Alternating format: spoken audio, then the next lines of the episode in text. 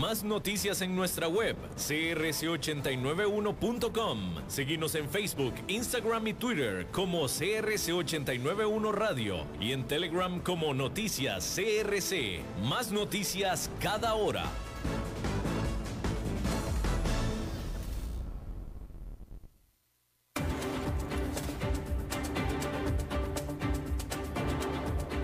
Inicia a las 5 con Alberto Padilla. Un programa diseñado con el objetivo de llevarte diariamente un tema de actualidad, acompañado siempre de reconocidos editorialistas, de lunes a viernes a las 5 de la tarde por CRC 89.1 Radio. A las 5 con Alberto Padilla. Hola, ¿qué tal? Saludos, bienvenidos a esta emisión de A las 5 con su servidor Alberto Padilla. Muchísimas gracias por estarnos acompañando. Le mando saludos desde las instalaciones y la señal de, 89, de CRC 89.1 FM en San José, Costa Rica, desde donde estamos transmitiendo para todo el mundo de habla hispana a través de la señal en vivo de Facebook Live de este programa, A las 5 con Alberto Padilla, y también a través de las diferentes plataformas de podcast, las principales, Apple Podcast, Google Podcast, Spotify, etcétera. Muchísimas gracias a todos ustedes que nos escuchan. Aquí en Costa Rica estamos saliendo en vivo a las 5 de la tarde y este programa se repite todos los días a las 10 de la noche aquí en CRC 89.1 FM. Les recuerdo que hoy es martes de Pregúntenle a Leli en el cual el economista y comunicador Eli Feinse, que estará con nosotros un poco más adelante, respondiendo a las preguntas de ustedes en vivo. Para hacer las preguntas, la metodología de hacerlo es ir a la página de Facebook del programa y ahí está ya abierto el post para que ustedes puedan hacer las preguntas o bien lo pueden hacer también en la señal en vivo ahí en Facebook Live. En unos 10-15 minutos más estará Eli Feinse con nosotros para que pueda interactuar con ustedes. Bueno, hay que decir que una corte de California ordenó a las dos principales proveedoras de viajes compartidos, Uber y Lyft, reclasificar a sus conductores en el estado como empleados. Se trata de la más reciente escalada en la guerra legal entre las empresas y el estado de California por una nueva ley que impacta el modelo de negocio de la economía compartida y digital. Hay que decir que California es el hogar de Uber y Lyft. Lyft no es muy conocido fuera de Estados Unidos, pero es el archienemigo de Uber en ese país. Las empresas tienen 10 días para apelar la decisión de acuerdo al mandato de la Corte y es ampliamente esperado que eso hagan. Uber y Lyft y las demás empresas de viajes compartidos consideran a sus conductores como contratistas independientes. Actualmente Uber y Lyft están siendo severamente afectadas por la pandemia que les ha hecho desplomar su mercado. Ambas empresas han realizado recortes de personal y son perennes perdedoras de dinero. De hecho, hoy en día, a nivel general, el negocio de entrega de comidas a domicilio es ya más grande para Uber que su negocio de viajes compartidos. La nueva ley en cuestión entró en vigor este año y dicta que para que un trabajador pueda ser considerado como contratista independiente y no como empleado, las empresas deben de demostrar que no tienen control alguno sobre el trabajador y que el trabajo que realiza éste es por fuera de la operación regular de la compañía, cosa por supuesto que ni Lyft ni Uber pueden probar. El fondo de la pelea es que California acusa a estas dos empresas de privar a los conductores que trabajan para ellas de las garantías laborales mínimas de todo empleado, como son un salario mínimo, pagos de horas extra, pago por enfermedad, seguro por desempleo, etcétera. En este punto, las empresas proponen un punto medio en el que los conductores no sean considerados como empleados, pero sí se les otorgaría ciertos beneficios. Y es que las empresas afirman que sus conductores no quieren dejar de ser independientes y quieren conservar su flexibilidad.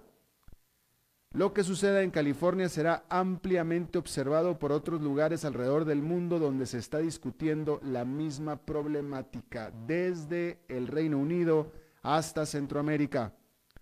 Un punto que se pierde de vista, y esto es muy importante, un punto que se pierde de vista en las discusiones, pero que es fundamental, cualquier cambio al status quo cualquier concesión que hagan las empresas para con sus conductores necesariamente hará subir el precio de las tarifas que cobran sus usuarios.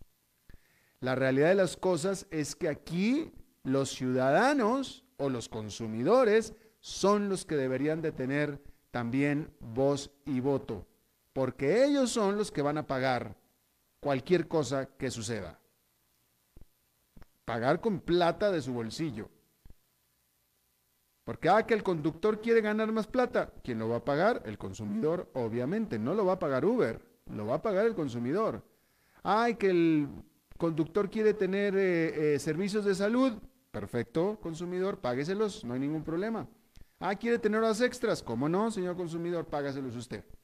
Entonces, y en esta discusión rara vez se habla de este tema, que es el fondo del asunto en realidad.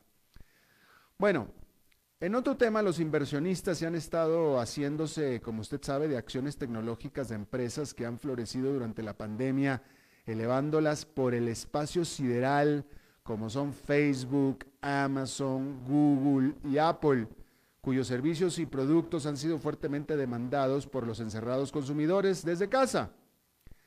Hay otra empresa, cuna de tecnológicas, cuyas acciones también han saltado, pero por razones muy diferentes. La japonesa SoftBank. No hace mucho, este sembrador de semillas de inversión parecía estar en un muy mal estado con sus inversiones en empresas emergentes como Uber, la propia Uber que estábamos hablando, Didi, Oyo y Grab, en grave riesgo por la pandemia, obligando a, SoftBank a vender sus posesiones accionarias al acumularse las pérdidas y consecuentemente las cosas se ven mejor para SoftBank, quien este martes reportó que volvió a ser rentable durante el segundo trimestre del año con un ingreso de 11.900 millones de dólares, que es un 12% más que en el mismo periodo del año pasado. Y este desempeño puede ser bienvenido entre los inversionistas, ya de por sí con ánimo de comprar acciones tecnológicas. Y es que las acciones de SoftBank han venido subiendo en los últimos meses por los planes de la empresa de seguir vendiendo activos por 41 mil millones de dólares para usar parte de ese dinero para recomprar sus propias acciones y por supuesto para reducir deuda. La empresa redujo sus posiciones en la gigante de comercio electrónico china Alibaba y en el operador de telefonía móvil estadounidense T-Mobile y esto le ha ayudado a que sus acciones hayan ganado casi un 33% en lo que va del año y un 140% desde su mínimo alcanzado en marzo. Y la empresa dejó claro que está estudiando realizar más desinversiones antes de quedar lista para retomar su razón de ser. Es decir, una empresa que invierte en empresas con gran potencial de crecimiento en el corto y mediano plazo. Pero por lo pronto, lo que le toca es achicarse.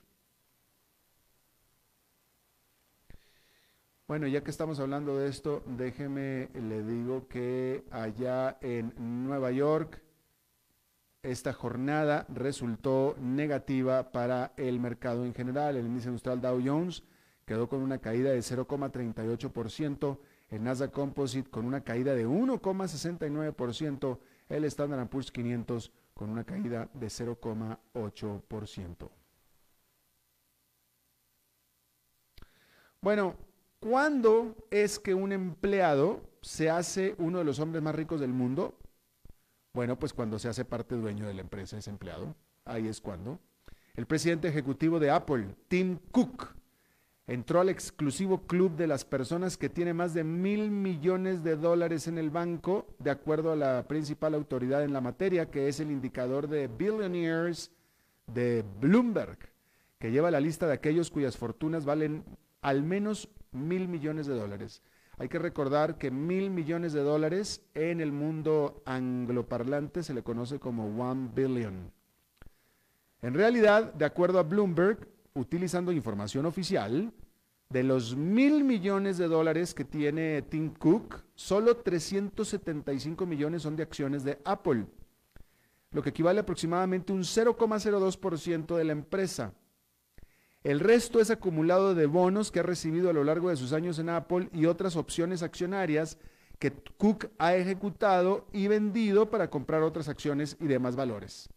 Es decir, a él le dieron más acciones de Apple, pero las vendió para comprar otras cosas y solamente se quedó con 375 millones hasta ahora. Pero Cook rompe con lo normal entre los billionaires de Silicon Valley en cuanto es el primero que no es fundador de la empresa que lo catapultó dentro del club. Es decir, muchísimos empleados de Silicon Valley valen decenas y hasta cientos de millones de dólares, pero este es el primer empleado que vale mil millones de dólares. Y de hecho, hay que decir que Tim Cook no ha estado o no estuvo con Apple desde el principio, no. Cook entró a Apple apenas en 1998 y estuvo en varios puestos ejecutivos, incluyendo el director de operaciones y vicepresidente ejecutivo de ventas mundiales, antes de pasar a ser el presidente de la empresa en el 2011. Hay que decir que 1998 es cuando Steve Jobs, fundador de Apple y que después fue despedido de Apple, porque si usted no se acuerda, Steve Jobs, que en paz descanse, estrella de Silicon Valley, uno de los fundadores de, Silicon Valley junto con Bill Gates, a él lo despidieron de su propia empresa y se fue. Y fue cuando, eh, eh, eh, cuando fundó los estudios DreamWorks, que después se los vendió a Disney. Pero bueno, en un regreso triunfal lo volvieron a traer de regreso después de que su despido causó un desplome en la empresa en todos los sentidos lo vuelven a traer de regreso a Steve Jobs para que los vuelva a salvar, y eso fue en 1998, es cuando se trae a Tim Cook, precisamente. Y bueno, ahí lo tiene usted. Bueno, hay que decir que Hong Kong está dejando de ser Hong Kong. Yo creo que esa es una aseveración bastante certera. Cuando la directora ejecutiva de Hong Kong, Carrie Lam, el primero de julio presentó la sofocante nueva ley de seguridad nacional, lo hizo bajo la promesa de que los habitantes del territorio continuarían disfrutando de su libertad de expresión. Así lo dijo con estoy siendo citando textualmente, continuarán disfrutando de su libertad de expresión. Sin embargo, esta ley, que fue impuesta por el Partido Comunista Chino sin la aprobación de la legislatura de Hong Kong, no tardó mucho tiempo en comenzar a hacerse sentir en la antes alegre ciudad autónoma de Hong Kong. El lunes, Jimmy Lai, el fundador del popular tabloide Apple Daily, fue arrestado y acusado de colusión con un país extranjero. Lai siempre fue el activista por la, siempre fue activista por la democracia, el señor Lai, siempre, pero igual que mucha gente de Hong Kong, por eso vivían en Hong Kong. Y por tanto entonces Lai, aparte de ser poderoso, pues siempre fue una molestia para China. Se asume que la gota que derramó el vaso para los líderes de Beijing fue la carta que Lai publicó en mayo en la primera página de su diario pidiendo ayuda a Donald Trump para salvar a Hong Kong. Y ahora pues la pregunta más apremiante es dónde es que va a ser juzgado Lai, que es uno de los hombres más ricos de Hong Kong. Y es que la nueva ley de seguridad dicta que los juicios para las violaciones más serias pueden ser trasladadas a China continental y por tanto ser sujetas a la legislación china y no a la de Hong Kong.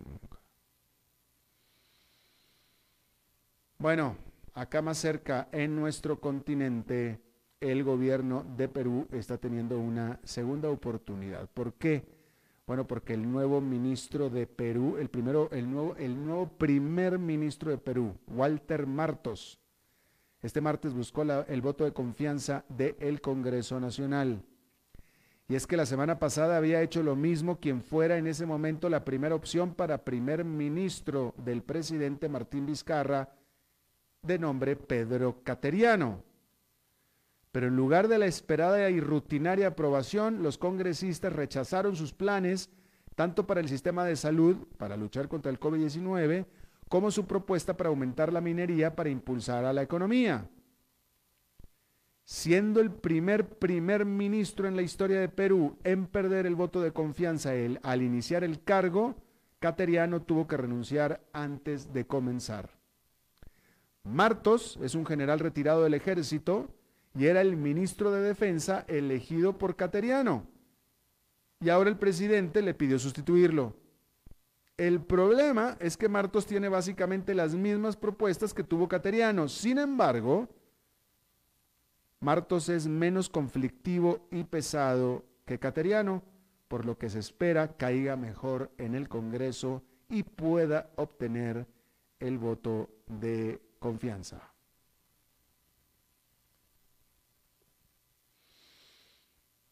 Fíjese esta nota. McDonald's, la empresa McDonald's, que usted conoce bien, que es una de las empresas más grandes del mundo, en noviembre del año pasado, y aquí se lo informamos, despidió a su presidente. En Estados Unidos, las empresas despiden a su presidente presidente siendo el primer ejecutivo, el, el jefe.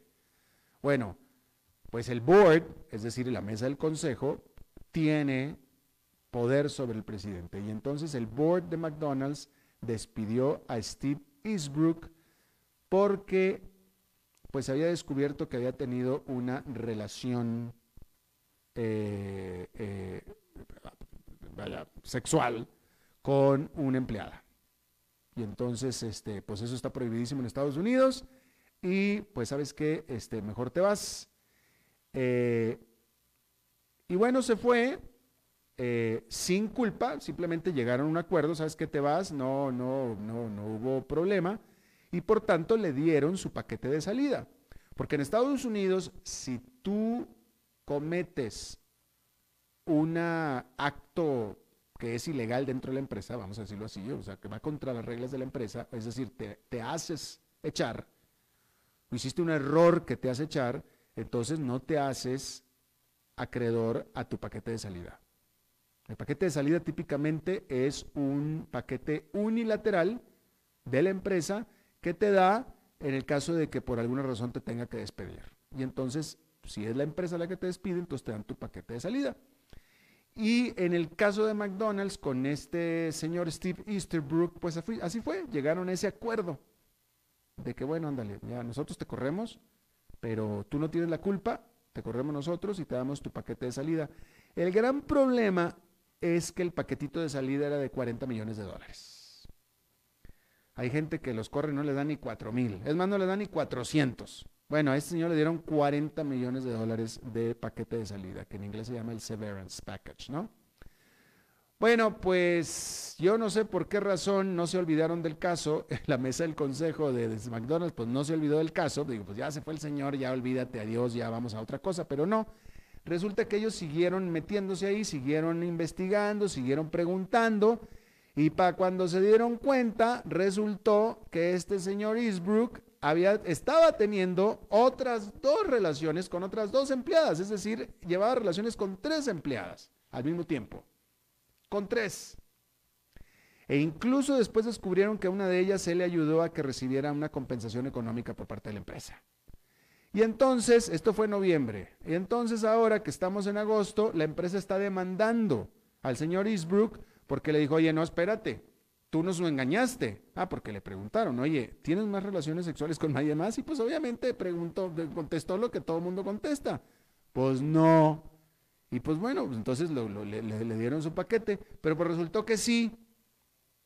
Y entonces ahora le están demandando para que devuelva los 40 millones de dólares, porque mintió. ¿Por qué no hicieron la investigación bien en su momento? Ah, pues eso hay que preguntárselos a la la mesa del consejo, pero pues ya se pusieron a investigar ya después de, pues ya el señor ya está atacado a la risa, encantado de la vida, con sus 40 millonzotes de dólares en el banco, que vamos a ver cómo va a ser para que se los quiten, ¿va? Porque resulta que el señor tenía tres velitas prendidas ahí cerca de su oficina. En otra información, esta es otra nota notable, valga la redundancia. Resulta que ya hay una nueva y mejorada herramienta contra los mosquitos. Las enfermedades propagadas por los insectos alados mediante la picadura de garrapatas, pulgas y mosquitos se triplicaron entre el 2005 y el 2016. Pero este lunes, la Agencia para la Protección Ambiental de los Estados Unidos, la mejor conocida como la EPA, aprobó el químico de nombre notcatone. Es doble O, entonces podría ser nutcatone, como un ingrediente activo como repelente y exterminador de insectos que pican para el regocijo de los oficiales de la salud pública en todo el mundo. El nucatone se trata de un aceite abundante en la corteza del cedro, pero sobre todo en la cáscara de la toronja y es más efectivo y de más larga duración que otros repelentes naturales como por ejemplo la muy conocida citronela. Y se trata de una muerte espantosa con saña para los mosquitos, porque el nucatone parece afectar a las células nerviosas de los mosquitos, haciendo que se retuerzan incontrolablemente hasta morir. O sea, los fulmina.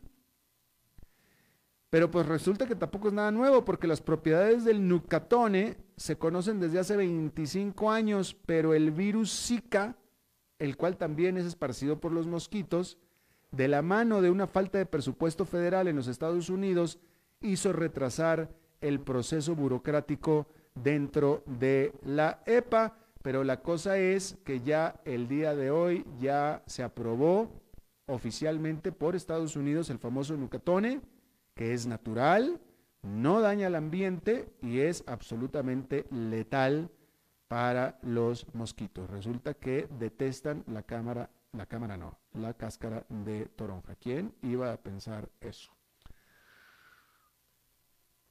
Bueno, eh, fíjese, pues es que esta nota, es, que ya cuando, cuando empezamos a hablar de los números del coronavirus, ya la cosa se pone ya como de miedo. El mundo o los casos de coronavirus en el mundo ya sobrepasaron los 20 millones. El lunes sobrepasaron los 20 millones en todo el mundo. Con Estados Unidos, Brasil y la India siendo responsables de más de la mitad de estos 20 millones, es decir, más de 10 millones, ¿sí? Han perecido en el mundo 735 mil personas ya.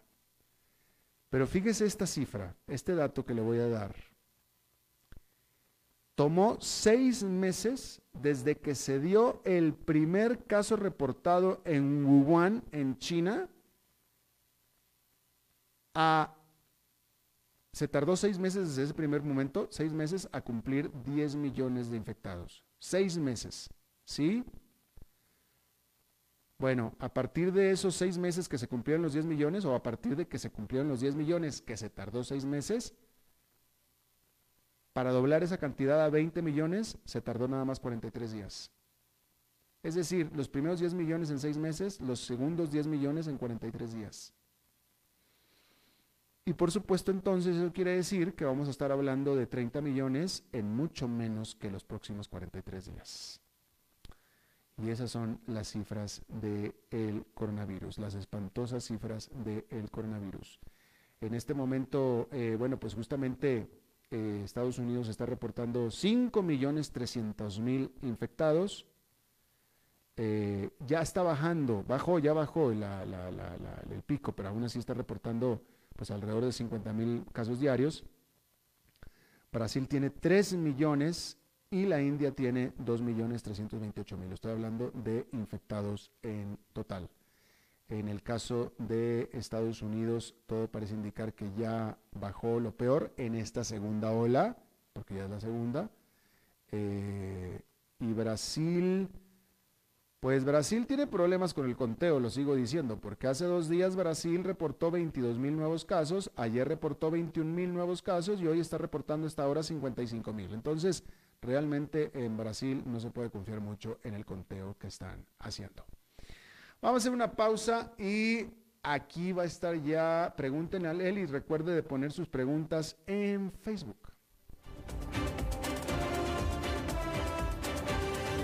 A las 5 con Alberto Padilla por CRC 89.1 Radio.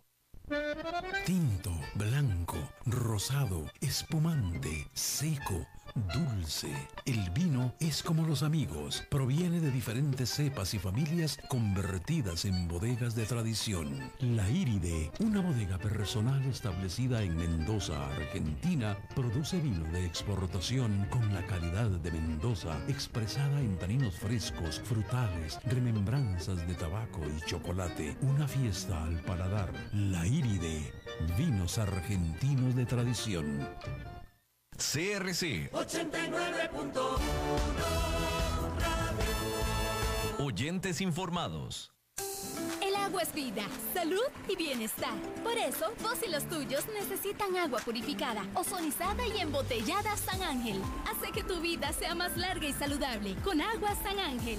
Disfrútala naturalmente y viví una experiencia con agua purificada San Ángel. Pureza que se siente. Búscanos en Facebook como Agua San Ángel. En tiempos de emergencias y de incertidumbre, es fundamental la información verificada y confiable. Evite los medios anónimos e irresponsables. Dígale no a las noticias falsas. Los medios de comunicación formalmente establecidos son el antídoto más eficaz contra la desinformación. Infórmese por la radio y la televisión a toda hora, con los rostros y las voces que usted conoce y confía fue un mensaje de la Asociación Internacional de Radiodifusión, AIR. Tinto, blanco, rosado, espumante, seco dulce. El vino es como los amigos, proviene de diferentes cepas y familias convertidas en bodegas de tradición. La Iride, una bodega personal establecida en Mendoza, Argentina, produce vino de exportación con la calidad de Mendoza, expresada en taninos frescos, frutales, remembranzas de tabaco y chocolate. Una fiesta al paladar. La Iride, vinos argentinos de tradición.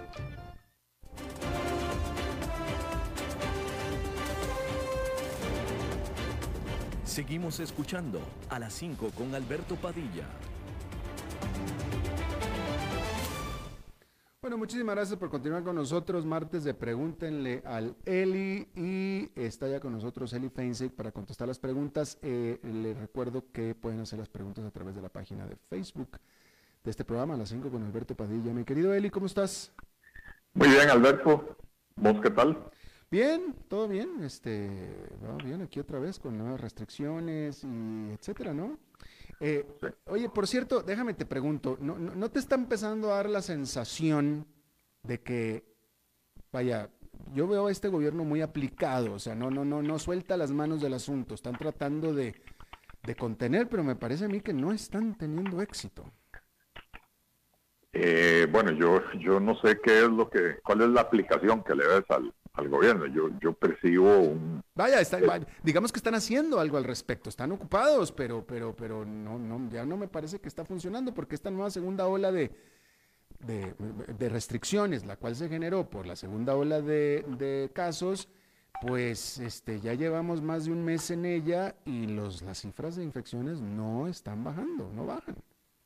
Este, habían bajado por un por un momento la, digamos, la, la, famosa tasa R, que es la, la, cantidad de personas que cada persona contagiada contagia a su vez, ¿verdad? Eh, como que había estado bajando a finales de julio, pero ya otra vez eh, volvió a subir, tengo, tengo entendido.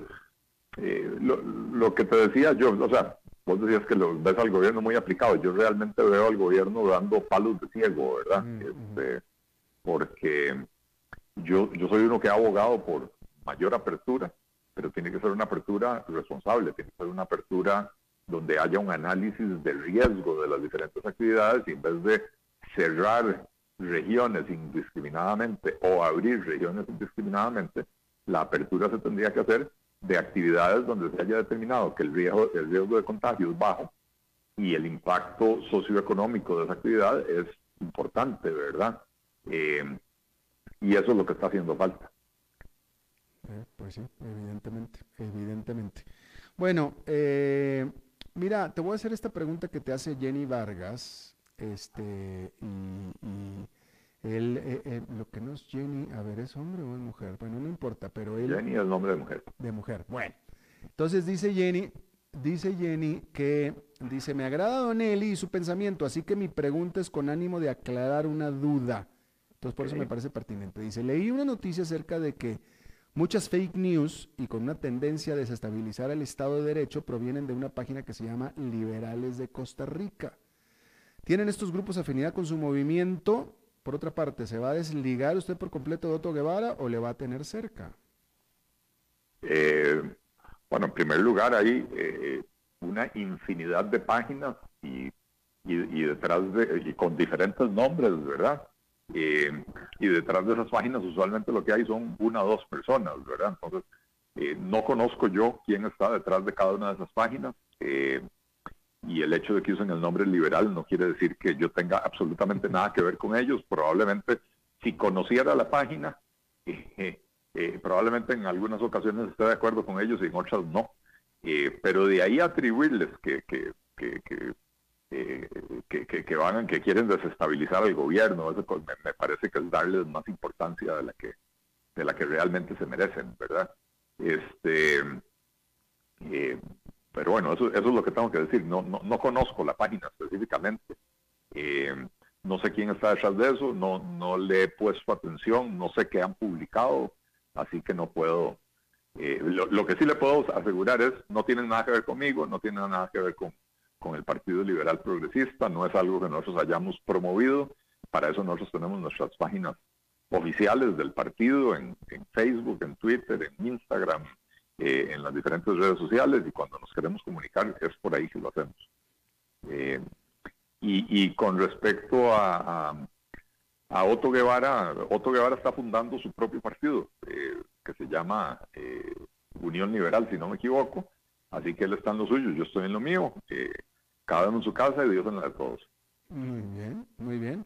Francisco Fava te dice saludos Eli, ¿qué piensas de la propuesta de llevar la canasta básica a un 13% y pretender la devolución al más necesitado? Eh, me parece eh, un proyecto propio de los estatistas que creen que van a poder quitarle la plata a la gente pobre y devolvérsela. No entiendo para qué, se, para qué si se la quieren devolver, para qué se la quieren quitar. Eh, ya la canasta básica tiene el 1%, eh, con eso se logra el, el, tema de la trazabilidad, que es lo que querían eh, los amantes del IVA, ¿verdad? Eh, subirles ahora al 13% con el argumento de que se lo van a devolver.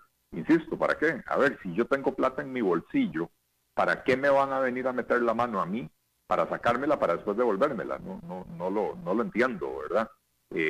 sobre todo porque en esos, en esos programas gubernamentales, las filtraciones son enormes, ¿verdad? Entonces, al final de cuentas, van a aparecer en las listas de las personas que reciben devolución, muchos que no las necesitan, ¿verdad? Eh, pero además, el, el gasto o el costo de, esos, de administrar esos sistemas termina llevándose una proporción importante de los recursos que se recaudan. Entonces, me parece que no tiene pies ni cabeza. Claro. Eli, e, esta va a ser una pregunta mía. De aquí yo, yo voy a ejercer mi, mi, mi, mi derecho al abuso del micrófono y yo quisiera preguntarte respecto de este eh, video que se hizo viral durante el fin de semana, elaborado eh, aparentemente por la Universidad de Costa Rica, que salió en el canal de la Universidad de Costa Rica, en el cual no te voy a pedir que te refieras a lo que dice este video. Yo creo que para estas alturas de todo el mundo en Costa Rica, y me disculpan los que no están, ya más o menos han visto este video, este, eh, que vaya, yo creo que el video solito habla de, la intención y del sesgo y de la ideología que está detrás de este y, pierde credibilidad nada más con verlo solo. Y, si quieren la aclaración de lo, que, de lo que está mal de este video, pues vayan a la página de a las 5 Alberto Padilla y ahí está la liga donde un analista habla de eso, por si no quieres referirte al respecto.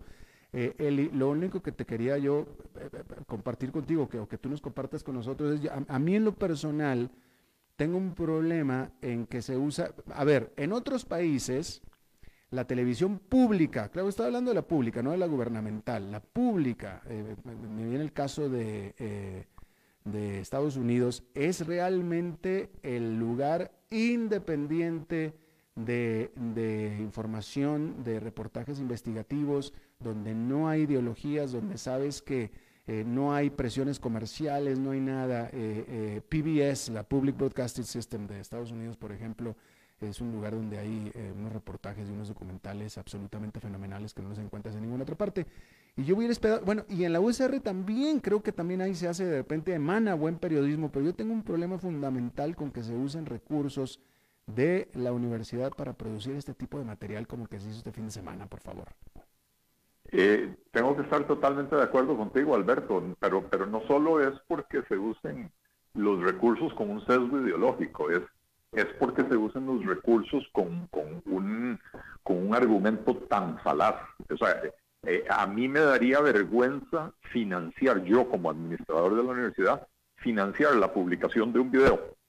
Por más que yo coincida con, la, con el sesgo ideológico, la publicación de un video que se supone que se, que se respalda en una investigación cuando es evidente y a todas luces que lo que están diciendo es, eh, es una mentira, ¿verdad? Porque al final de cuentas dice que hay tres personas en el país cuyos ingresos son no sé cuántos miles de millones de dólares. Y, eh, resulta que lo que hicieron fue agarrar y fijarse, estas empresas, en cuáles, perdón, estas personas, en cuáles juntas directivas están o en cuáles empresas tienen acciones, eh, y, atribuirles a ellos como individuos la totalidad de los ingresos que generan esas empresas, ¿verdad? Entonces, eh, una persona que es dueña del 10% de, de, de, FIFCO, ¿verdad? Que es la, la, dueña de las cervecerías, etcétera, en Costa Rica, eh, una persona que es dueña del 10%, eh, eh, no nos quepa la menor duda, es, es millonaria, ¿verdad?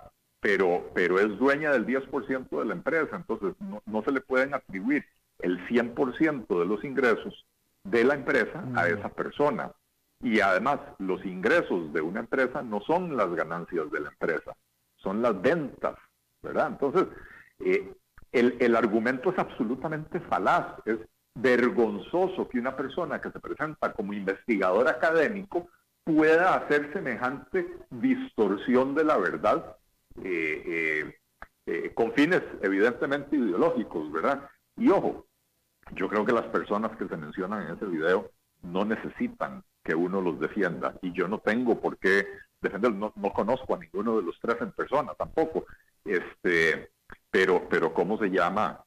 Eh, eh, sí me gusta leer investigaciones cuando son eh, serias, cuando son bien fundamentadas, cuando se respaldan en, en datos reales eh, y no este tipo de, es una porquería presentada, enlatada como investigación académica, no, no, no merece el título. Claro. Bueno, pues ahí está. Este, pues sí, definitivamente. Este, además, si, si algo tuviera de verdad eso, si en el caso dado de que fuera verdad, Oye, pues qué mal gobierno para cobrar impuestos, ¿eh? Sí. Pues, qué, pésimo, deja muy mal parado el gobierno. Sí, sí, sí. Este, eh, deja, a ver, pero nuevamente deja muy mal parado el gobierno eh, con un argumento falaz. Sí, sí, ¿verdad? totalmente. Eh, y entonces nuevamente, o sea, a ver, si yo invento una mentira sobre Alberto Padilla, eso, eso dice más de mí que de Alberto Padilla, ¿no? Y entonces, si el argumento es falaz, no puede dejar mal parado ni al gobierno ni, al, ni a las personas que menciona, ¿verdad? Bien, es cierto. Buen punto, buen punto. Eh, a ver, perdí el nombre de la persona que te lo pregunta, pero ya desde hace varios jueves te han estado preguntando y quizá a lo, mejor es repetitiva la pregunta, es que estoy cambiando de tema, pero hoy, hoy te lo vuelven a preguntar otra vez y hablan sobre el modelo irlandés para aplicar aquí en las zonas francas. Ajá. Bueno, en, Irlanda, y, es algo que, yo he mencionado y creo que existe incluso en el, programa, eh, lo primero es contar una historia. Yo cuando me gradué de la Universidad de Costa Rica, y sí, yo estudié en la Universidad de Costa Rica, eh, cuando me gradué en 1987, empecé a entré a trabajar a principios del 88 en CINDE, eh, que es la, la, Agencia de Promoción de Inversión Extranjera en Costa Rica, ¿verdad? En aquella época en CINDE, eh, una de las tres figuras principales de CINDE era un irlandés llamado Tony Shield. Y Tony tenía una de las oficinas más grandes, no tenía un puesto oficial, ¿verdad? No tenía un puesto formal, habían gerentes y qué sé yo, pero Tony era la persona que uno sabía que sabía. Y cualquier duda y cualquier pregunta uno iba donde Tony, ¿verdad? Eh, en aquella época Costa Rica trajo a varios, yo no sé si esto fue cooperación o qué fue, pero Costa Rica trajo a varios irlandeses para ayudar a instalar aquí en Costa Rica un sistema similar al que habían instalado en Irlanda unos años antes, donde había una agencia de promoción de inversión que el CINDE se, hizo casi que a imagen y semejanza de la, de la agencia irlandesa de promoción de inversiones, ¿verdad? Pero también el régimen de zonas francas de Costa Rica prácticamente se copió de lo que tenía Irlanda. Esto, como digo, fue en los años 80. Eh, yo, yo entré a finales de los 80 y esto ya venía de unos años atrás. Eh, y, en, y en los años 90, si no, si no me equivoco, en 92 o por ahí, eh, Irlanda tiene una crisis económica y a la hora de, de, hacer reformas se dan cuenta de que el sistema de zonas francas funcionaba muy bien porque atraía inversión extranjera, pero no estaba dejando los beneficios que se esperaban eh, y, estaba generando algo que en Costa Rica también vemos, que es eh, la existencia o la coexistencia de dos economías prácticamente independientes que se mueven a ritmos muy diferentes. La economía de las zonas francas, con, sin impuestos, eh, con trámites especiales, con ventanillas únicas, y la economía del resto de los mortales, con impuestos altísimos, con trámites complicadísimos, y que por supuesto no crece al mismo ritmo. Entonces en Irlanda dijeron, eh, no, vamos a cambiar de esquema. En vez de tener impuestos altísimos para unos e impuestos eh, cero para los otros, vamos a instaurar un sistema de impuestos de renta único para todas las empresas que se instalen aquí en el país. Y bajaron su impuesto de la renta al 8%. Eso después se dieron cuenta que el 8% se les había ido la mano, eh, unos años después lo subieron al 12% y hoy en día sigue estando en el 12%. Eh, y, eso no provocó una, un éxodo de empresas de zona franca. Por el contrario, en el contexto europeo, provocó que muchas empresas europeas que producían pagando impuestos con tasas marginales de renta del 45, 50 o hasta 70% en países como Francia, Alemania, Noruega o, Suecia, ¿verdad? Muchas empresas se fueron a instalar en, Irlanda, ¿verdad? Entonces Irlanda tuvo un influjo de inversión extranjera impresionante a partir de esa reforma y de hecho en el 92 Irlanda era el segundo o tercer país más pobre de Europa. Hoy, eh, eh, eh, por nivel de ingreso per cápita, Irlanda debe ser el segundo o tercer país más rico de Europa. En tan solo 25 años lograron dar esa voltereta. Claro que Irlanda no, no, no, no simplemente subió los impuestos, ¿verdad? Porque subir los impuestos no es lo que atrae la inversión, sino que basaron la atracción de inversión en otros tipos de ofertas. Eh, al principio, que Irlanda era un país que tenía muchas desventajas con respecto a Europa, eh, infraestructura no tan buena, telecomunicaciones no tan buenas, eh, Irlanda empezó a ofrecer programas o subsidios para compensar las desventajas competitivas de Irlanda, ¿verdad? Eh, y siguen haciéndolo hoy en día, ¿verdad? Pero Irlanda también tiene con la Unión Europea eh, eh, fronteras abiertas, entonces si una empresa se llega a instalar en Irlanda y necesita 30 personas que hablen checo para un, para un call center o para un, centro de, servicio técnico, pues mandan a traer a los 30 checos y vienen y empiezan a trabajar inmediatamente, ¿verdad?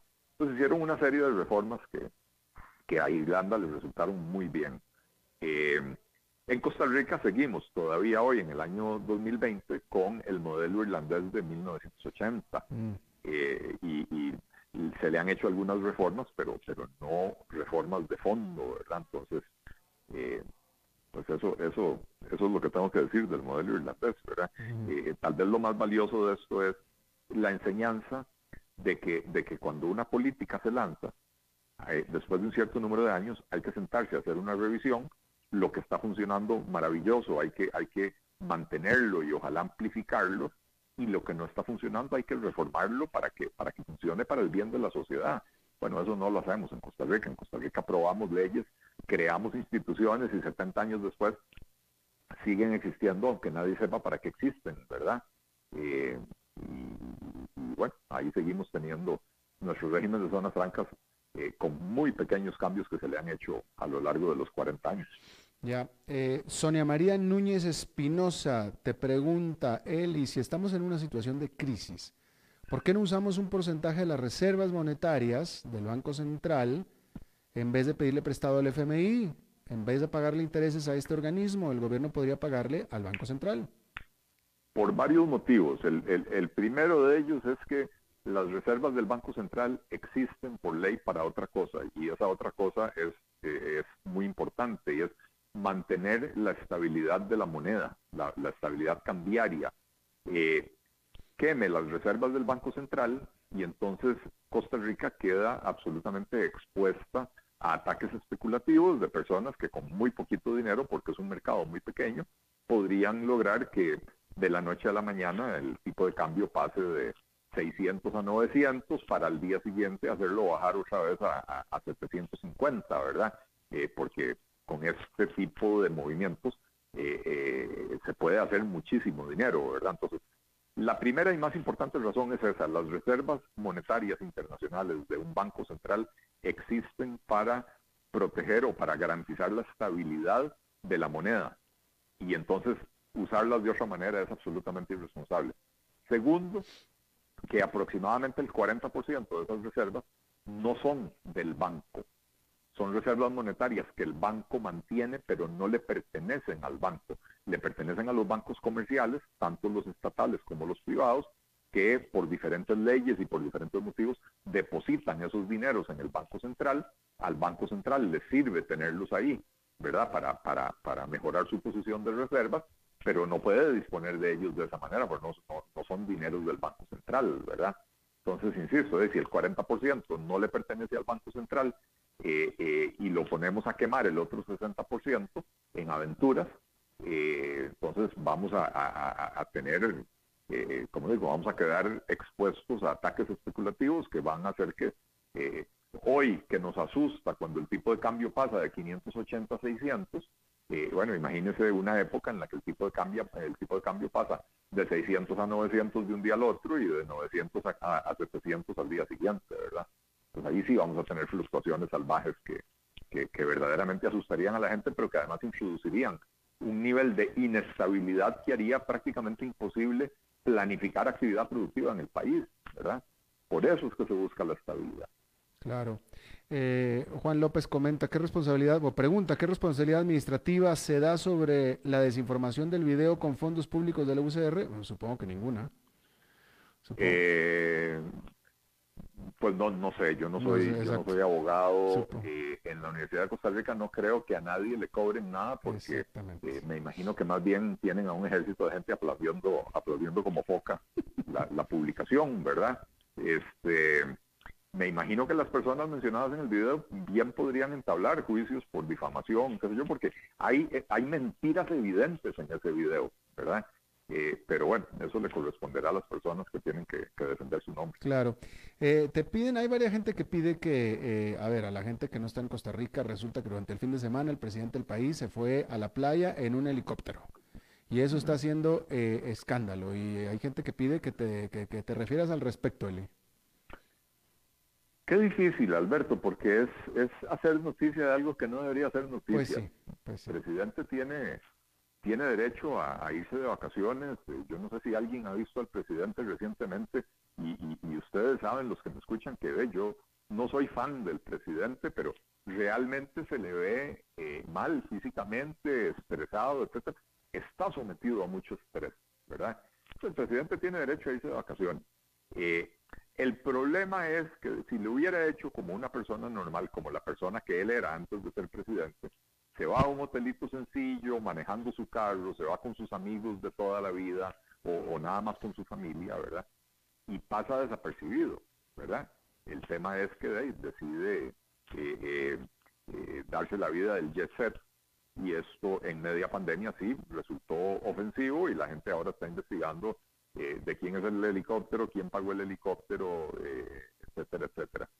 pero me parece que nos ahogamos en un vaso de agua. El país tiene problemas muchísimo más serios que, las vacaciones de un presidente y también creo que en Costa Rica nos hemos vuelto excesivamente mojigatos. Eh, En Estados Unidos, cada vez que el presidente, y no me refiero solo a Donald Trump, Donald Trump ha abusado de eso, pero cada vez que el presidente se quiere ir a descansar, hay una casa oficial de descanso para el presidente de la del, del eh, el presidente de la Unión en Estados Unidos, eh, eh, ¿cómo se llama? Camp David, ¿verdad? Este,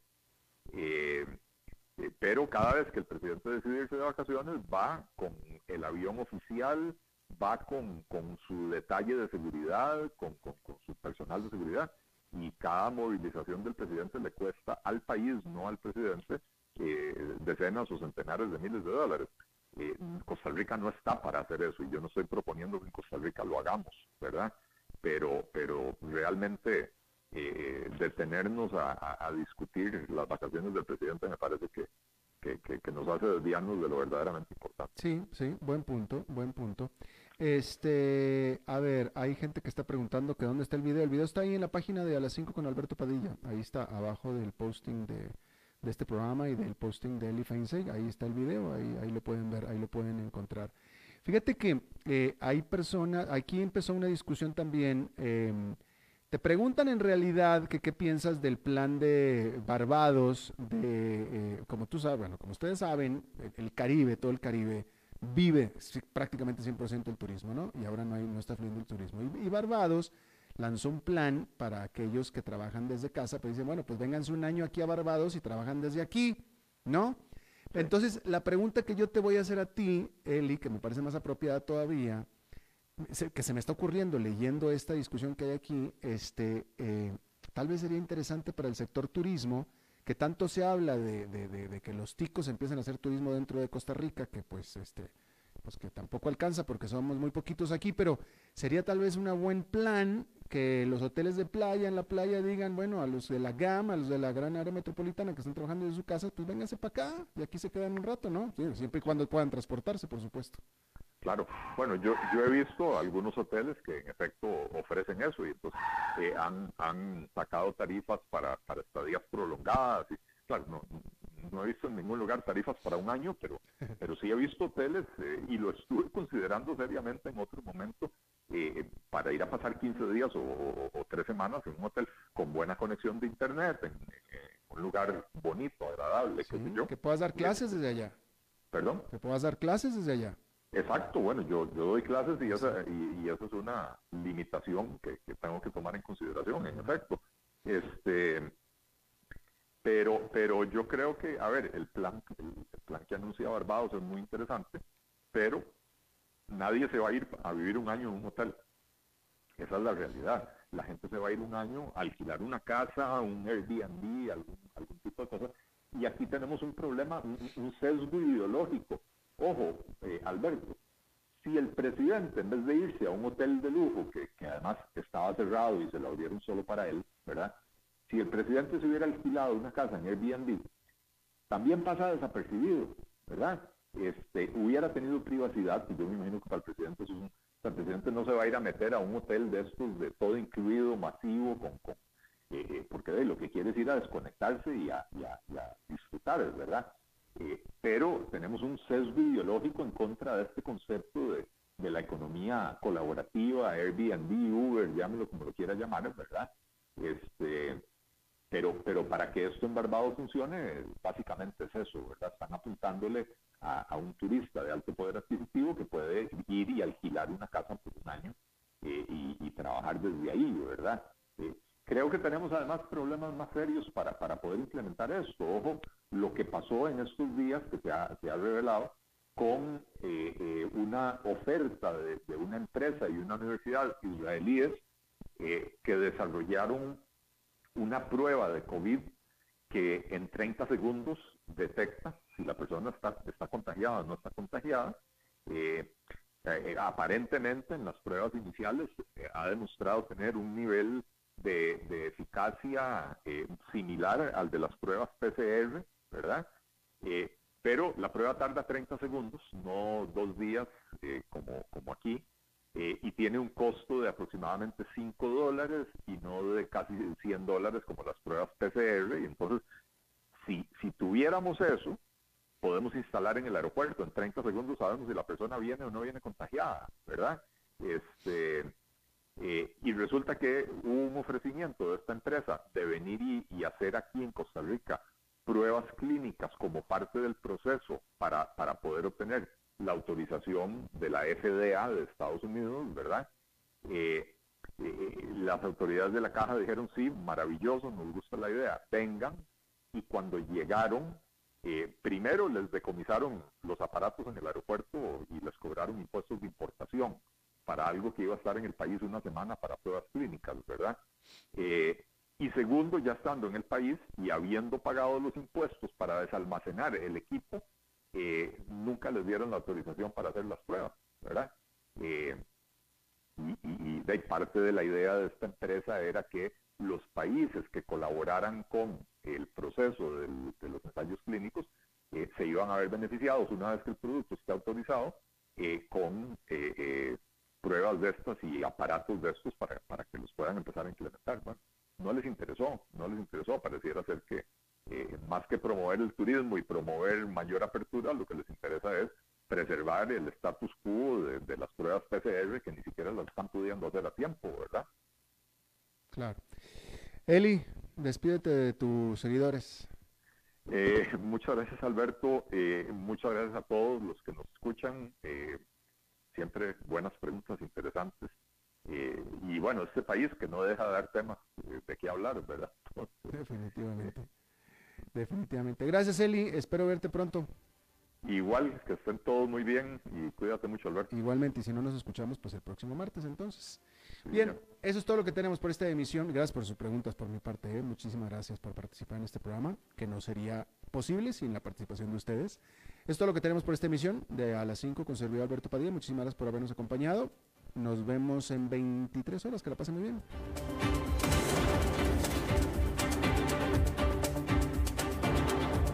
Concluye a las 5 con Alberto Padilla. Un programa diseñado con el objetivo de llevarte diariamente un tema de actualidad, acompañado siempre de reconocidos editorialistas, de lunes a viernes a las 5 de la tarde por CRC 89.1 Radio, a las 5 con Alberto Padilla.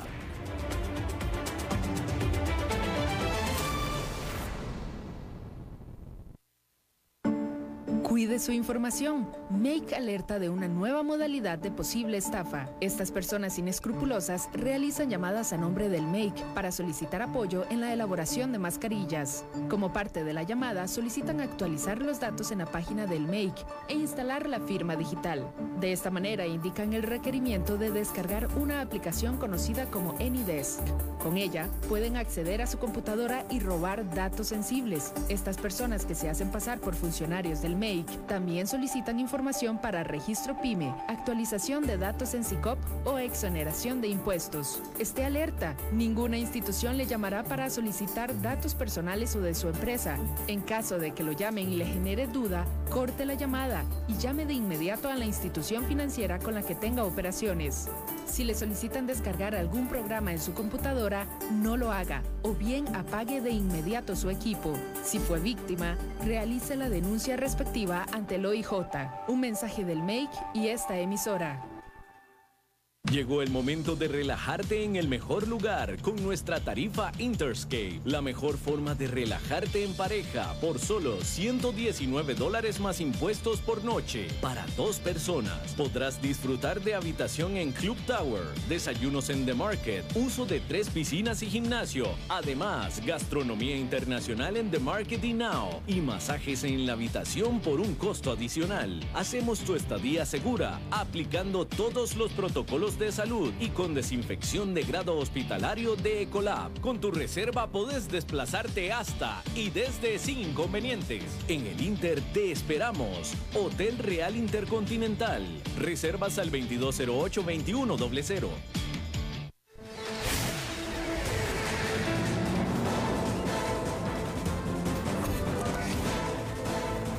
Inicia el resumen informativo en noticias CRC 89.1 Radio. Hola, ¿qué tal? Son las 18 horas con un minuto y estos son nuestros titulares.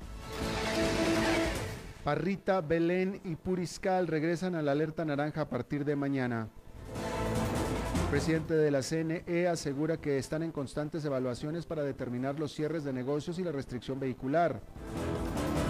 Salud reporta 636 nuevos casos de COVID-19 y 11 fallecidos para este día. Un hombre fue condenado a 30 años de cárcel por violar a una menor de edad. Rusia dijo que registró una vacuna contra el coronavirus. Y en los deportes, la Selección Nacional de Costa Rica jugará un amistoso ante México el 30 de septiembre.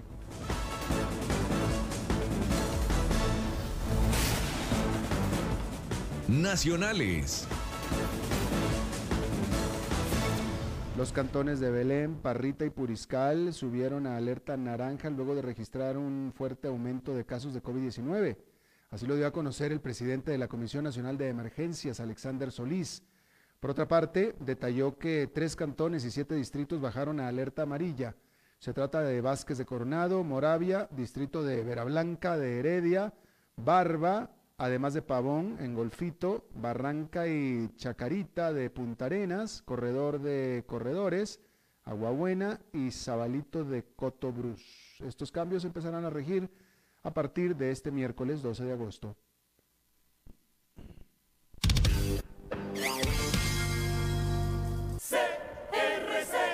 El presidente de la Comisión Nacional de Emergencias, Alexander Solís, aseguró este martes en conferencia de prensa que continúan en constantes evaluaciones con el fin de tomar las mejores decisiones con respecto a cierres de comercios y la implementación de la restricción vehicular sanitaria.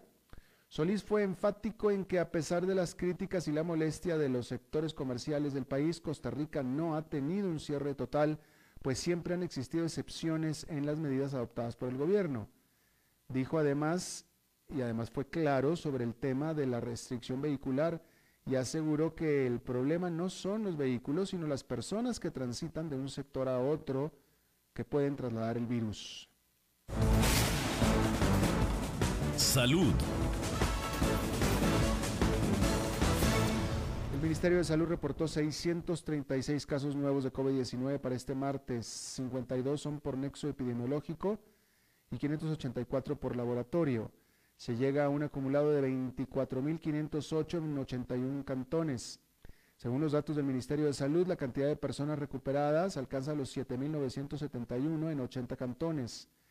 También se reportaron en este día 11 fallecimientos relacionados con COVID-19 y así la cifra llega a 255. Hospitalizados hay 383, 85 en cuidados intensivos judiciales. Un hombre de nombre Brainer Andino Luna fue condenado a 30 años de prisión por violar a una persona menor de edad, según dictó el Tribunal Penal de Limón. Según la Fiscalía, los hechos ocurrieron en febrero del 2018 en la localidad de Penshurt, Limón, cuando el imputado contactó vía telefónica a la víctima de 12 años de edad y le pidió que llegara a un determinado lugar donde la agredió sexualmente. Luego le advirtió que no le contara nada a nadie. Posteriormente ese mismo año, Andino volvió a contactar a la niña en dos ocasiones más y le exigió que llegara a lugares específicos donde el hombre aprovechaba estar a solas con ella para violarla.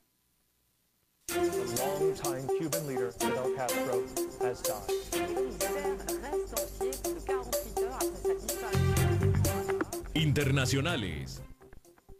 El presidente de Rusia, Vladimir Putin, anunció que su país registró una vacuna contra el coronavirus. Es la primera vacuna registrada en el mundo y llega justo en un momento en el que el país ha conseguido bajar de los 5.000 casos diarios, aunque roza ya los 90.000, los 900.000 en total. La vacuna será distribuida el primero de enero del 2021 según el Registro Nacional de Medicamentos del Ministerio de Sanidad, informan las agencias de prensa rusas. Putin precisó que la vacunación de la población deberá realizarse exclusivamente de forma voluntaria, agregando que espera que la producción en masa del medicamento empiece en breve. La pasión de los deportes en noticias CRC 89.1 Radio. La Selección Nacional de Costa Rica jugará un amistoso ante México el próximo 30 de septiembre en el Estadio Azteca en lo que será el regreso a la, acción de la tricolor dirigida por Ronald González. La noticia fue confirmada este martes por la Fede Fútbol mediante un comunicado de prensa. en el que se asegura que están muy satisfechos con este partido, que servirá de preámbulo para la Liga de Naciones y eliminatoria rumbo a Qatar 2022. El último entrenamiento, o mejor dicho, el último enfrentamiento entre ambas selecciones terminó en empate 1 a 1 y posteriormente el triunfo fue para México por penales en la Copa Oro del año anterior. Esto está informado a las 18 horas con 6 minutos, exactamente en 12 horas. Las primeras informaciones del nuevo día. No se vaya porque está empezando ya el programa Contacto Deportivo. Los saludo Alberto Padilla, que tengan buenas noches.